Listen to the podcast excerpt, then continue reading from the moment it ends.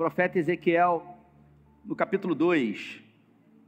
Pode procurar que tem aí. Ezequiel. Facilitar, vou dizer que está depois de Gênesis, pastor. Mas está muito depois de Gênesis, né? Está no meio da Bíblia, quase no meio. Ezequiel capítulo 2. Se for no celular, não vale achar rápido, né? No celular a gente acha rapidinho. Se você achou, diz amém aí. Para saber que você achou. Eles vão botar no telão também. A minha tradução diz assim: Essa voz me disse: Filho do homem, põe-te em pé e falarei contigo. Diga comigo: põe-te em pé e falarei contigo. Entrou em mim então o Espírito quando falava, e eu me pus em pé e ouvi o que ele falava. Ele disse: Filho do homem, eu te envio aos filhos de Israel, a nações rebeldes que se agitaram contra mim. Eles e os seus pais prevaricaram contra mim até precisamente o dia de hoje. Os filhos são de duro semblante e obstinados de coração. Eu te envio a eles, e eles e lhes dirá: Assim diz o Senhor Deus. Ele quer que vocês ouçam e ele quer eles quer ouçam, quer deixem de ouvir, porque são da casa rebelde, hão de saber que esteve no meio deles um profeta. Tu, ó filho do homem, não temas, nem temas as suas palavras, ainda que haja sarças e espinhos para contigo. Eu e tu habites com escorpiões. Não temas as palavras, nem te assustes com o seu rosto por causa deles, porque eles são casa rebelde. Mas tu lhe dirás as palavras que eu ordeno, para que você possa dizer e eles ouvirão. Se não ouvirem, serão nação rebelde. Feche seus olhos. Pai, essa é a tua palavra e nós pedimos que, em graça, o Senhor nos conduza aqui e que possamos falar nesses poucos minutos. O Senhor não precisa de tempo, o Senhor precisa de espaço, de permissividade para operar nos nossos corações. E nós te damos liberdade nessa noite, em nome de Jesus. Amém. O tema, como eu disse, é o que pode ser pior do que perder a esperança. Esperança é a segunda das três virtudes teológicas, fé, esperança e amor, de 1 Coríntios no capítulo 13. E a esperança, sem sombra de dúvida, é aquilo que domina o coração do homem. É, o que pode ser pior do que perder essa esperança de vida? O que pode ser pior do que você perder o controle? O controle da sua vida, o controle uh, daquilo que você fazia e que você fazia muito bem, nesse tempo pandêmico, muita gente perdeu o controle e se desesperou e viu o chão se abrir. O que, que pode ser pior do que você perder um emprego, você perder uma empresa, você perder aquilo que muito você uh, estimou? O que, pode ser pior na vida de um ser humano do que perder alguém que muito amou? Perder uma mãe, perder um pai, perder um filho, indo contra a ordem natural da vida, o que pode ser pior na vida de um homem e de uma mulher do que perder aquilo que se tinha como certeza do amanhã? O que, pode ser pior do que ter a certeza de que amanhã vai ser pior do que hoje? Que amanhã é incerto? O que, pode ser pior na vida de um homem que perder a sua companheira, alguém que ele decidiu fazer para a vida inteira com ela.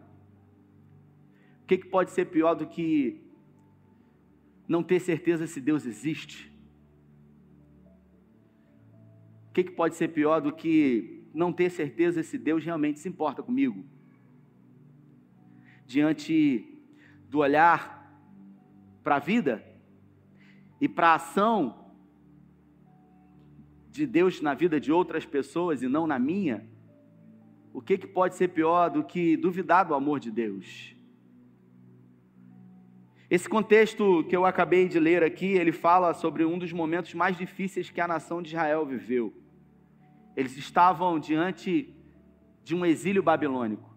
Deus havia determinado que por causa da desobediência, eles seriam subjugados por uma nação estrangeira, a Babilônia. E se levantou um rei, um homem chamado Nabucodonosor. Havia investido algumas vezes contra o reino de Judá, mas dessa vez foi diferente. Ele usou estratégias e ele conseguiu subjugar. E havia um homem chamado Ezequiel, e eu queria falar sobre o legado desse homem nessa série de mensagens que nós estamos pregando. E eu queria falar sobre o legado de Ezequiel. Ezequiel era de uma família sacerdotal. E, obviamente, por ser de uma família sacerdotal, ele foi criado no templo, ali, envolvido com questões religiosas. E, com certeza, a história mostra isso. O maior desejo da vida de Ezequiel era ser um sacerdote. Um menino só poderia ser colocado para as funções do templo como um sacerdote depois dos 30 anos de idade. Nesse texto que eu acabei de ler, o profeta Ezequiel ele se encontrava com 25 anos de idade. Ele era casado, não tinha filhos ainda, mas ele tinha sonhos, ele tinha expectativa e ele nutria uma grande esperança de que ele seria um grande sacerdote no templo, aquele templo que Salomão havia construído. E ele idealizou, ele sonhou, ele projetou isso. Mas ele não contava com os planos de Deus, com os caminhos que Deus resolve construir no meio de tempestade de tormenta, com as coisas que Deus faz e que atrapalham os planos, com o controle que Deus mostra que não é nosso e sim dele. E a Bíblia fala que quando ele tinha 25 anos de idade, o rei Nabucodonosor ele começou a investir de uma forma terrível contra a nação de Judá. Ele era casado. E Nabucodonosor conseguiu invadir as muralhas da cidade de Jerusalém. E ele começou a levar para a Babilônia os mais sábios, os mais inteligentes, os mais influentes. E naquele exato momento, quando Nabucodonosor conseguiu sitiar e conseguiu entrar na cidade santa, a Bíblia fala que a esposa de Ezequiel, ela veio a óbito. Ela faleceu de um mal súbito, e tudo leva a crer que isso era parte do plano de Deus. Porque no exato momento em que a esposa de Ezequiel morreu, Deus mandou uma mensagem para Ezequiel dizendo para ele: Eu não quero que você passe pelo luto. Você vai agir como se nada tivesse acontecendo. Você sequer vai ter o direito de prantear, de chorar a morte da sua esposa. Eu quero que as suas atitudes sejam as mesmas. Você não vai parar. Você não vai chorar. Você não vai lamentar. E Ezequiel, ele foi levado por Nabucodonosor para Babilônia. Para você entender o que eu estou falando, mil quilômetros de distância da sua terra natal. Ezequiel, ele perdeu a família, ele perdeu a esposa, ele perdeu o sonho que ele tinha, porque na Babilônia não havia templo, como ele seria um sumo sacerdote se a sua função deveria ser desenvolvida em Jerusalém, porque o templo estava lá. E ele foi levado cativo, e lá na Babilônia ele sequer pôde lamentar diante da perda da sua esposa e diante de tudo o que foi roubado dele. Cinco anos se passaram e aquele jovem que agora tinha 30 anos de idade, provavelmente lembrou se eu estivesse em condições normais em Jerusalém, provavelmente nesse ano eu seria ordenado um sacerdote. Quem sabe Deus poderia me permitir a graça de ser até mesmo um sumo sacerdote. Era uma espécie de sorteio que era feito para que entre os sacerdotes escolhesse aquele que iria ser o sumo sacerdote, aquele que entrava no Santo dos Santos onde a fumaça esconde e só os olhos do Senhor na época viu. E a Bíblia conta que Ezequiel, ele aos 30 anos de idade, sem esperança, sem poder lamentar, sem família, sem expectativa, somente com a vida e uma vida desgraçada, uma vida sem a graça e por isso desgraçada. Esse homem, ele se encontra prostrado, sem expectativa, como eu disse, com a cara no pó, até que no capítulo 1 e no capítulo 2 do livro dele, o próprio Deus se apresenta para ele, numa figura angelical. No céu existem anjos, existem arcanjos, existem querubins, serafins, seres celestiais.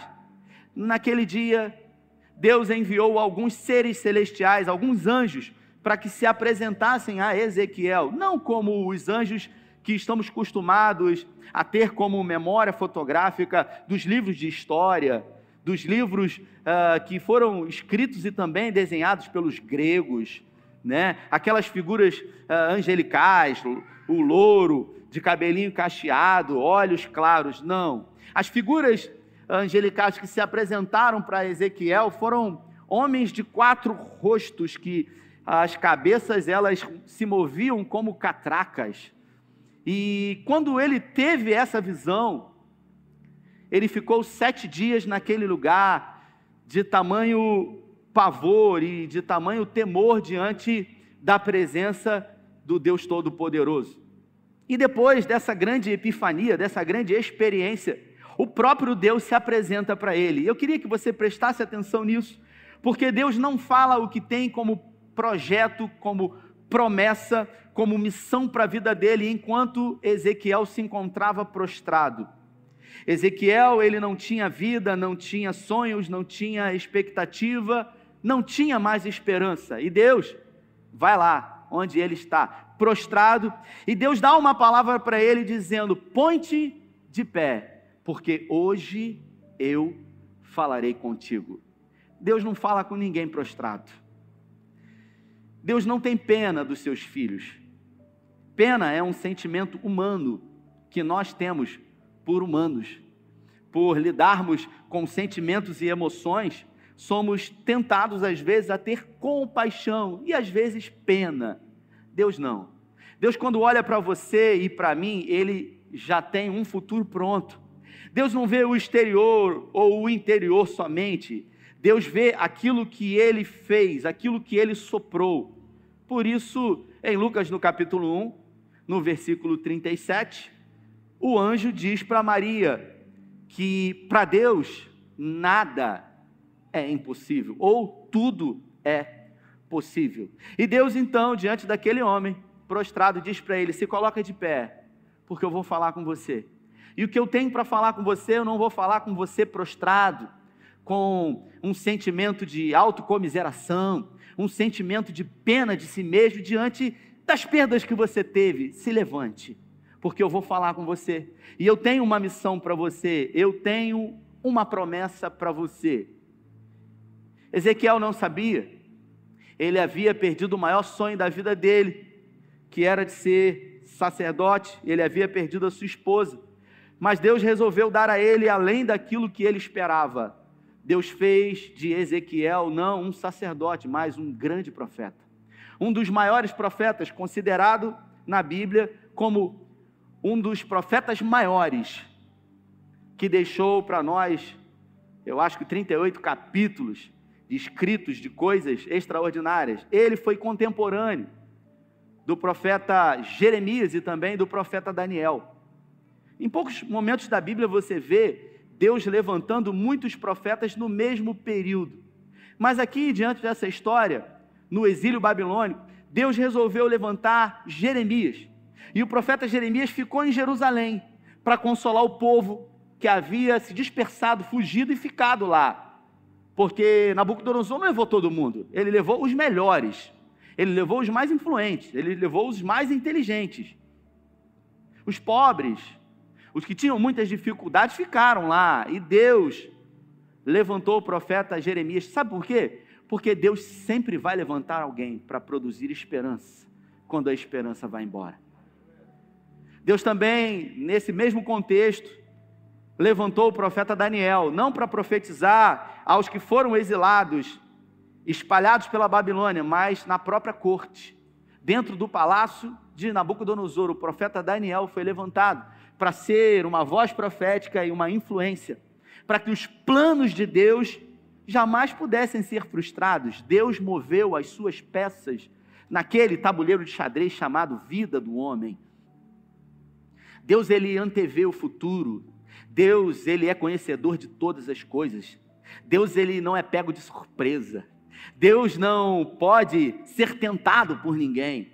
E por último, o profeta Ezequiel foi levantado para os judeus que se encontraram espalhados pela Babilônia. E a missão do profeta Ezequiel foi uma missão simples. Deus disse para ele que ele deveria ser uma voz profética para produzir esperança, para produzir conforto e para dizer para a nação de Israel para onde eles deveriam olhar para o futuro. Diante de dias maus, Deus disse: vocês precisam olhar para o futuro. Lembro que preguei uma mensagem no ano passado que foi tema de algumas mensagens, fizemos uma pulseira.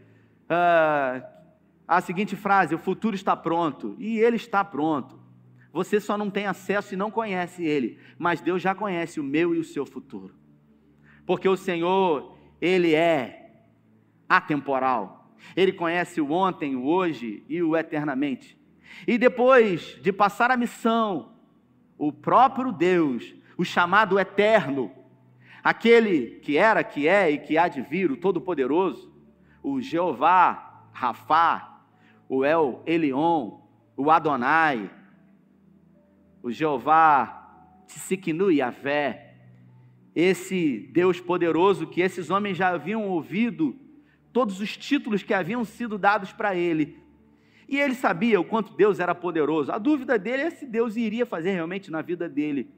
E Deus dá uma ordem para ele, para que ele se levante, para que ele ponha de pé e que ele cumpra o chamado e diz para ele: Olha, não tenha medo, ainda que te rejeitem, eu te enviei. Se você observar, como humanos que somos, somos tentados a ter medo, somos tentados a nos sentir fracos, e Deus sabe disso. Deus sabe exatamente como eu e você nos sentimos, e por isso Deus disse para ele: Não tenha medo. Assim como Deus disse para Josué, em Josué no capítulo 2: Não temas, eu sou contigo. E Deus disse para Josué, não uma vez, nem duas vezes, algumas vezes, não temas. Porque somos tentados a todo momento, diante daquilo que vemos, a acreditar que aquilo que vemos é maior do que o nosso Deus. Paulo quando resolve falar sobre esperança, no capítulo 8, no versículo 24, ele diz: Ora, a esperança que se vê não é esperança. Porque o que alguém vê, como pode esperar? Mas se esperamos o que não vemos, com paciência o esperamos. E Deus agora, em outra visão, resolve levar esse profeta, Ezequiel, para viver mais uma experiência na sua vida. Deus toma o profeta Ezequiel em espírito e leva ele para um grande vale.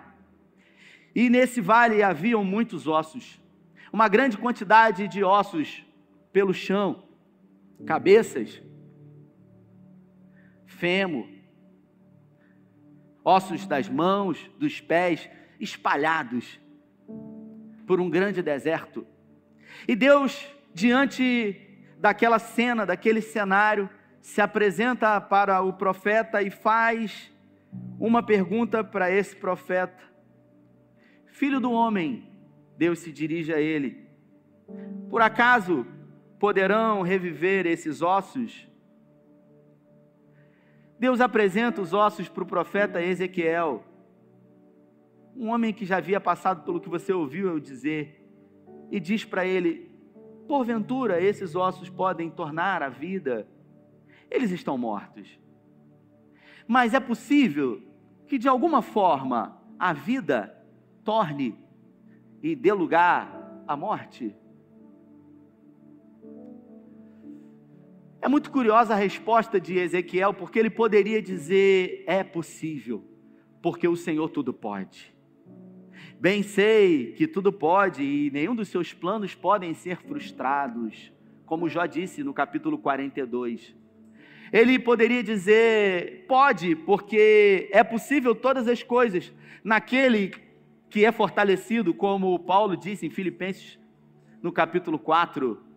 Mas o profeta, diante de uma vida inteira de perdas, de abandonos, de atos, uma vida inteira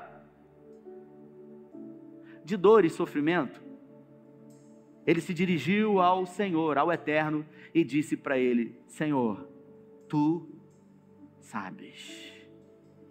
Ele não disse que sim, mas ele também não disse que não. Ele disse: Tu sabes, Senhor.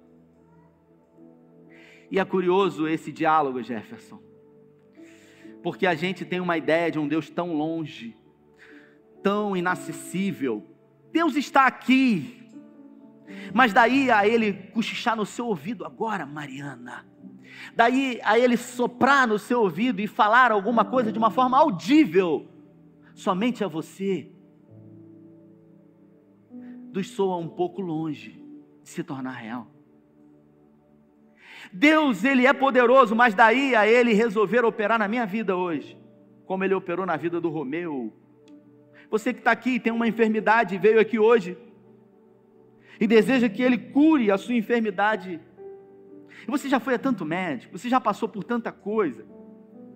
Você já viveu tanta dificuldade na sua vida. Você que tem um problema e esse problema já foi apresentado para ele muitas vezes, você já orou. Por que, que ele vai fazer hoje e ele não fez ontem? E ele não fez anteontem? São perguntas que nós temos e que Ezequiel teve. Porque ele era um profeta, mas ele era humano. E a gente pensa isso. Às vezes a gente não fala, sabe, Rodrigo? porque a gente tem medo de ser castigado por Deus. Dizia, diriam os cabistas, Wanderson, Deus castiga. Eles, os antigos de Arraial do Cabo falavam assim. Mas a verdade é que ele resolveu dizer para Deus: Senhor, tu sabes. E Deus disse para ele: Eu sei. Então profetiza. Então declara. Então se levanta e começa a declarar vida onde existe morte. E ele resolveu crer na palavra do Senhor, mesmo tendo perdido a sua esposa e Deus não tendo ressuscitado ela. Mesmo tendo perdido os seus sonhos e Deus não ter restaurado os sonhos dele. Diante de situações adversas, de estímulos aversivos recebidos pelo Senhor, ou melhor, da vida, talvez. Ali, diante de uma palavra, ele resolveu crer. Mas não foi uma fé qualquer. Ele resolveu, resolveu crer, Viviane, contra a esperança, porque ele estava diante de ossos. E o texto não diz que eles estavam secos. A Bíblia fala que eles estavam sequíssimos. Eles estavam mortos há muito tempo. Mas ele resolveu declarar a vida para dar lugar à morte. Eu queria que você se colocasse de pé. Algumas semanas eu venho orando por um jovem de 19 anos, evangelista, filho de um pastor, amigo, alguém que teve um problema na sua mandíbula, sofreu uma mutação aqui celular, um tumor, um câncer aqui, já havia operado. E de um tempo para cá, esse nódulo, esse câncer, ele começou a crescer de uma forma muito exponencial. Esse jovem de 19 anos, chamado André, ele resolveu orar. Ele resolveu não operar. Todos os médicos diziam para ele: você precisa operar, nós vamos precisar colocar uma prótese na sua mandíbula, nós vamos tirar parte dos ossos, nós vamos tirar os seus dentes. Não tem outra opção. Ele resolveu operar, ele resolveu orar. E câncer ele começou a dominar toda aquela região ao ponto dele não mais poder sair de casa. O seu pai, pastor do Centro Evangelístico Internacional, uma das igrejas do nosso ministério, ficou muito apreensivo e conversava com o filho de 19 anos, dizendo para ele: Meu filho, você tem que operar. E ele falou: Eu creio que Deus pode fazer. Se ele não fizer, ele continua sendo Deus, não é isso que a gente canta? Então tem que viver isso. E aquele aquele tumor começou a tomar uma proporção muito grande. Até que nas últimas semanas, há 54 dias atrás, ele foi internado no hospital em Niterói. E ele precisou de intervenções médicas para que, uh, pudessem projetar um procedimento para fazer a retirada de todo aquele tumor. Esse jovem foi operado hoje e nós oramos. Os médicos estimaram uma cirurgia de aproximadamente 20 horas. E eu venho conversando com o pai dele, com meu amigo pastor Marcelo. E eu disse para ele hoje, eu falei para ele, Marcelo, Deus está trabalhando. E o Marcelo disse para mim uma frase que me marcou demais, sabe, Jefferson? Porque eu tenho Tito. E eu me coloquei no lugar dele, em algum momento vivendo isso, e eu falei: Senhor, tenha misericórdia de mim. Aparta de mim esse cálice. E o Marcelo, eu disse para ele: Marcelo, Deus está trabalhando. E o Marcelo disse a seguinte frase para mim: Nós vamos vencer de qualquer jeito. Deus fazendo ou Deus não fazendo. Ele disse, sem nenhuma certeza, no momento onde o filho estava sendo operado, ele declarou para mim: Nós vamos vencer de qualquer jeito. Isso é crer contra a esperança. Algumas horas depois, a cirurgia acabou e, para surpresa de todos, todo aquele tumor foi retirado, a prótese foi colocada e ele já se encontra num quarto de hospital para a glória de Deus. O que fica para nós é que tipo de certeza eu tenho diante de um Deus que eu sirvo. E eu quero me dirigir a você nos poucos minutos que eu já não tenho mais. Mas como eu disse no início, Deus não precisa de tempo. Deus precisa de espaço para fazer. E eu queria orar com você que em algum momento ou em alguma área da sua vida você perdeu ou se permitiu perder a esperança diante de coisas que você perdeu, diante de pessoas, diante de abandonos que você sofreu. Então, enquanto eles vão cantar esse refrão, eu queria que você, com fé, saísse do seu lugar. Talvez um impostor que existe dentro de nós vai dizer para você: Mas eu orei ontem, anteontem, eu orei semana passada e nada aconteceu, assim como eu disse que aconteceu na vida de Ezequiel. Mas Deus pode mudar a tua sorte hoje. Então, ponte de pé e se coloque diante dele, porque eu quero declarar profeticamente que hoje é noite de milagre. Escute isso. Nós somos tentados a acreditar que talvez a oração do pastor ela tende a ser mais poderosa do que a minha, mas a verdade é que não existe oração forte. O que existe é oração com fé e oração sem fé. Agora, eu me lembro Doutor Fábio Rigueira está ali. Me lembro de um dia, ah, fomos no monte, tem muitos anos isso, e, e o doutor Fábio Rigueira pediu para que eu orasse por ele no monte. Eu não sei nem se ele se lembra disso. E eu disse para ele naquele monte, orasse por ele no monte, e ele falou assim para mim: ora por mim. E eu confesso que estava no monte e eu senti no meu coração de que eu não deveria orar por ele. Uma coisa meio louca, sabe? Uma coisa louca. Falei, não é para orar por ele. E aí ele era um novo convertido. Como que eu ia dizer para ele, um pastor, que não ia orar para ele, que me pediu oração em cima do monte. E eu confesso que eu falei, caramba, estranho isso. E eu resolvi ali numa fração ali de segundos trazer uma ilustração para ele. Não sei se você lembra. Eu falei para ele, você tem um filho. E o menino dele está aí, Gabriel, João Gabriel. E eu falei, você imagina o seu filho estuda numa escola perto da tua casa. Você que está aqui na frente, preste atenção nisso. Eu disse para ele. E aí você imagina o seu filho está na escola, você está em casa e ele liga para você. E ele está chorando na escola e ele fala assim, pai, pai. E aí você fala assim, meu filho, o que que houve?